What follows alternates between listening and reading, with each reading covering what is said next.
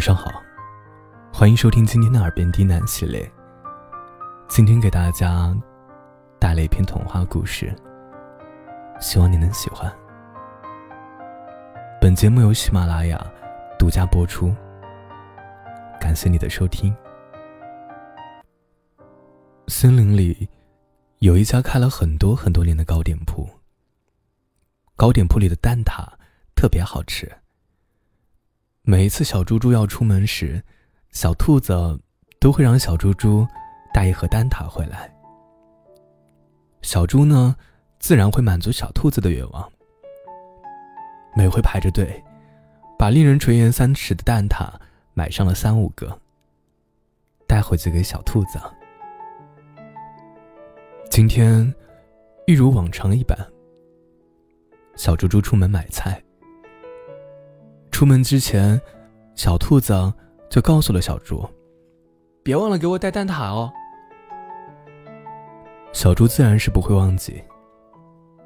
他手上拎着买回来的胡萝卜，走到了那家糕点铺前。可是，今天的糕点铺不似以前的门庭若市。往日门前长长的队伍，今天只有几只小麻雀。在门前啄着石子。糕点铺的大门上，“暂停营业”四个字赫然在目。小猪担惊受怕极了。有几次，小猪因为队伍太长，没有买到糕点铺的蛋挞。回到家里，小兔子对自己可是又打又骂。这一次，虽然是关门。想到回家自己可能会遭受的待遇，小猪也顾不得那么多了。他一不做二不休，看着四下无人，直接越过了糕点铺周围的栏杆，进入了内厨。他拿出糕点铺师傅留下的菜谱，拿出自己袋子里新鲜的鸡蛋，照着做法一步一步的完成了三个蛋挞。把它们小心翼翼地放进盒子里。眼看着快要沉于山巅的夕阳，小猪回到了家。兔兔，你要的蛋挞来了。今天的人太多了，我排了好久好久才排到的。小猪一进门，就大声吆喝着。小兔子一听蛋挞到了，赶忙从房间里跑出来，拿起了一个蛋挞。哼。让我等了那么久，垃圾猪！小猪不好意思的挠了挠头，目光却一直紧盯着把蛋挞放进嘴巴里的小兔子，生怕小兔子吃出什么不一样来。随即，小猪的眉头就舒展开来。他看见兔子把蛋挞放进了嘴里。脸上洋溢的是满足。猪，今天的蛋挞好像……小兔子沉默了一会儿。这一说可不要紧，小猪的心都提到了嗓子眼儿。好像比前天的好吃。小兔子异常开心。他发现啊，人间至味的蛋挞。居然还可以这么好吃，啊，是吗？小猪虽然每一步都是按照菜谱做的，但是小猪可不敢相信自己做的一定会比原来的糕点师傅做的好吃。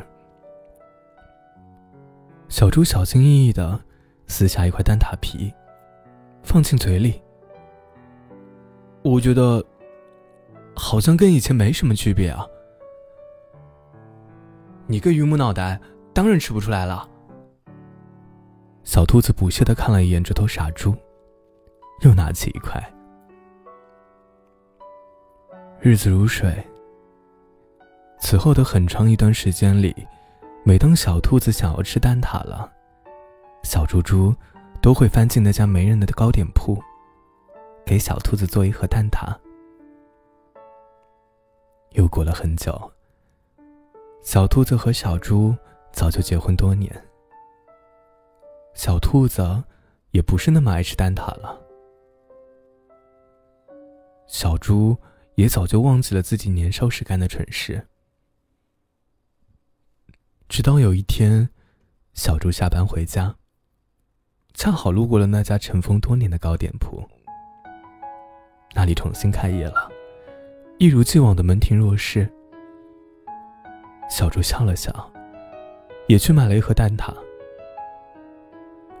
他拎着蛋挞回了家，招呼小兔子：“兔子，看我给你带什么了。”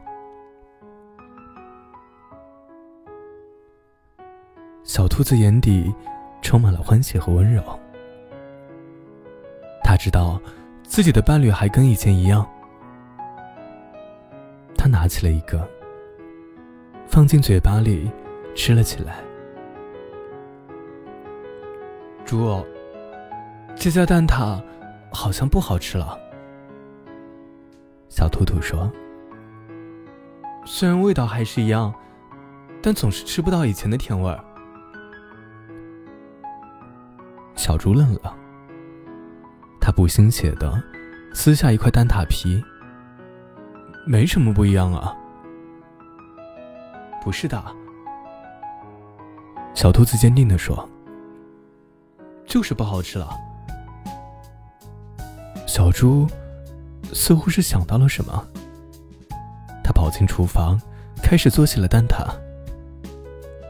这么多年过去啊，当年的做法似乎刻在了肌肉里、骨子里。小兔子好奇的站在厨房门口。你什么时候会做蛋挞了？小猪笑了笑，却没有说话。过了没多久，小猪就把热气腾腾的蛋挞放到了小兔子面前。你尝尝。小兔兔可不相信小猪第一次能做的有这么好吃。是为了不让小猪的心意浪费，他拿起一个，放进嘴里。忽然眼神一亮，这，这是以前的味道。小猪还是没有说话。小兔子不信邪，又拿出来一个，塞进嘴里。是了，这个就是当年的蛋挞。你是怎么做的？小猪搂住了小兔子，是因为以前的那些蛋挞也都是我给你做的，你吃起来自然就不一样了。